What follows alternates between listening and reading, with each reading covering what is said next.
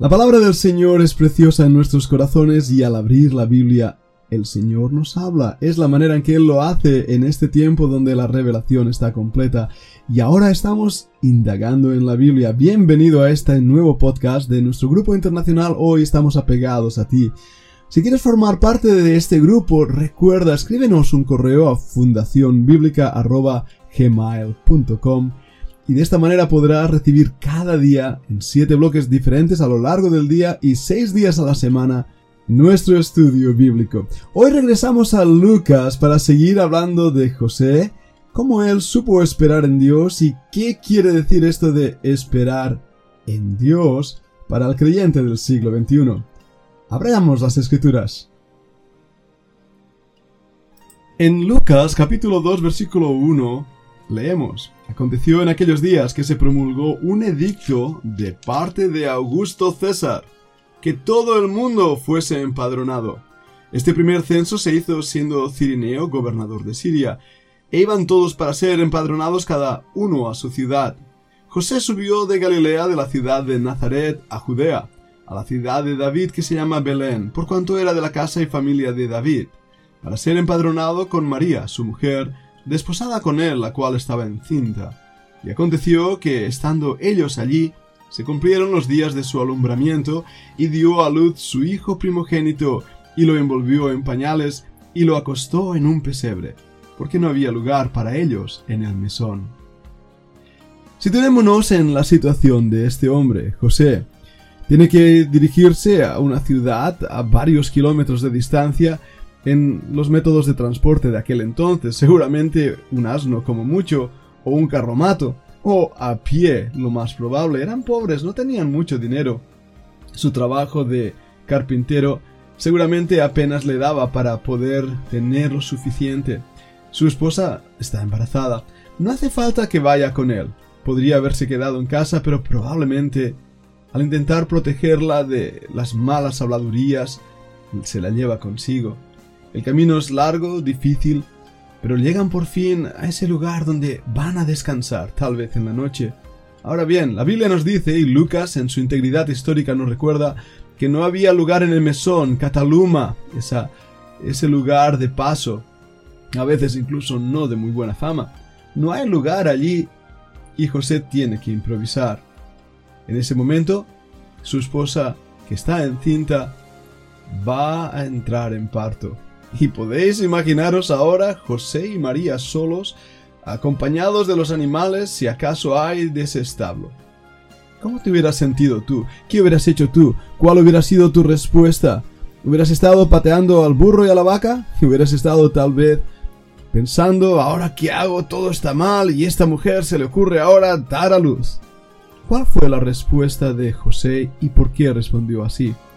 Creo sinceramente que José había aprendido a esperar en Dios ya desde el Antiguo Testamento.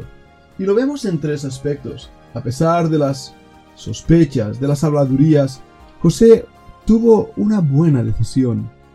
Proteger a su mujer porque sabían que estaban haciendo la voluntad de Dios y aquello que había acontecido, aun por extraño que resultara, formaba parte del plan divino. Dios estaba detrás de todos los detalles. A pesar de las circunstancias, José esperaba en Dios.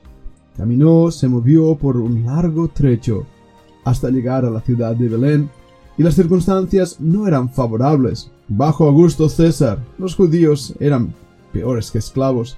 Su reproche y menosprecio era grande por parte de los soldados romanos, y si encontró algún soldado romano por el camino, muy probablemente tuvo que agachar su cabeza y pasar de largo. Las circunstancias eran adversas, pero no era lo único. Él esperó en Dios a pesar de los pocos recursos. No eran personas ricas, no tenían la oportunidad y el lujo de estar en un palacio. Dios mismo escogió la clase pobre para nacer entre ellos. Y nos llama la atención cómo José respondió a las circunstancias, a los pocos recursos o a las acusaciones y habladurías. Él supo esperar en Dios. Ahora, la Biblia ya lo enseña eso desde el Antiguo Testamento, la importancia de esperar en Dios y nos exhorta a hacerlo. De hecho, durante esta semana en nuestro estudio bíblico hemos estado viendo la vida de Saúl y su respuesta negativa al no saber esperar el tiempo de Dios, ni confiar en Dios, ni esperar en Dios. Vimos a Samuel también, su actitud de descanso, de venir tranquilo, sabiendo que Dios controlaba todo aspecto de las circunstancias, incluidas las guerras y batallas. Hemos hablado también de Josafat y hablaremos más de él. Qué tremendo ejemplo de un hombre entregado a esperar en Dios. Ahora, me preguntaba esta mañana, ¿por qué nosotros no esperamos en Dios?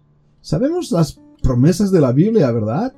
Vayamos al Antiguo Testamento y recordemos algunas de las cosas que allí se nos dice y que tanto Samuel como José o Josafat bien conocían.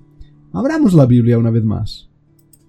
Vayamos rápidamente al Salmo, Salmo 22 y versículo 4. Dice así, En ti esperaron nuestros padres, esperaron, y tú los libraste. Ahora tenemos que retroceder antes de ese salmo a la historia de las escrituras y en primer libro de Crónicas 5:20, en medio de un conflicto que Israel está teniendo, mira lo que dice. Fueron ayudados contra ellos y los agarenos y todos los que con ellos estaban se rindieron en sus manos, y escucha esto, porque clamaron a Dios en la guerra y les fue favorable porque esperaron en él. ¿Podemos mencionar un versículo más? Esto nos va a ayudar a ver la realidad de la escritura. Salmo 37, 40. Jehová los ayudará y los librará, los libertará de los impíos y los salvará, por cuanto en él esperaron. No hay duda alguna que ya desde la antigüedad bíblica, aquellos que han esperado en el Señor han recibido la recompensa, de saber que Dios está controlando nuestras circunstancias, nuestros pocos recursos o incluso aquello que se dice de nosotros. No hay duda alguna que en los momentos difíciles, como en la guerra que hubo ahí en el primer libro de Crónicas capítulo 5, lo mejor que el pueblo de Dios puede hacer es esperar en el Señor. Pero eso justamente eso es lo más difícil. Ese salmo que nos dice, estad quietos y ved que yo soy Dios, es muy difícil de cumplir. Léelo en el Salmo 46.10. Estad quietos y conoced que yo soy Dios. Seré exaltado entre las naciones, enaltecido seré en la tierra. Cuando nosotros estamos quietos, confiando en el Señor, marcamos claramente la realidad de que no tenemos fuerzas para hacer nada, que los recursos se han agotado y tal vez Estamos también desalentados en algún momento por las circunstancias de las personas que nos rodean. Es el momento de estar quieto, de esperar en el Señor. Es el momento de no anticiparse en la voluntad de Dios. Es como tener una pequeña flor en tus manos, que está saliendo ese pimpollo y va a florecer una hermosa rosa. Si intentas abrirla demasiado pronto, la estropearás. O también como el pequeño pollito que intenta salir de su huevo y dices, ¡Uy! Voy a ayudarle. Al hacer eso impides que ese pollo haga en él las enzimas necesarias para crecer fuerte y saludable. Ese esfuerzo de liberación es justo lo que necesita. Muchas veces en nuestras vidas, las circunstancias, incluso aparentemente negativas, son las que Dios usa para poder darnos las fuerzas necesarias. Pero, ¿por qué no confiamos en Dios entonces? Si Él puede, ¿por qué no esperamos en Él si sabemos que es lo mejor? Bien, el problema empieza justo en el momento de nuestra conversión. Así lo has oído bien. Y debemos entender que es conversión. Como a veces digo, nosotros no somos reformados, somos transformados. Si es que realmente hemos nacido de nuevo. Porque muchas veces lo único que hacemos es crear una especie de nebulosa espiritual a nuestro alrededor y cambiamos la voz y sufrimos y decimos ¡Ay, Señor, Señor! Pero nuestro corazón está lejos de Él, no estamos apegados a Él, ni entendemos lo que quiere decir confiar en el Señor, porque en el mismo momento de nuestra conversión no entendimos lo que era recibirle y abrir la puerta de nuestro corazón. Y vamos a hablar de esto en la segunda parte del podcast. Porque para iniciar el camino en la vida cristiana y esperar en el Señor, debemos asegurarnos que estamos en el camino correcto. Te invito a que escuches la segunda parte de este podcast.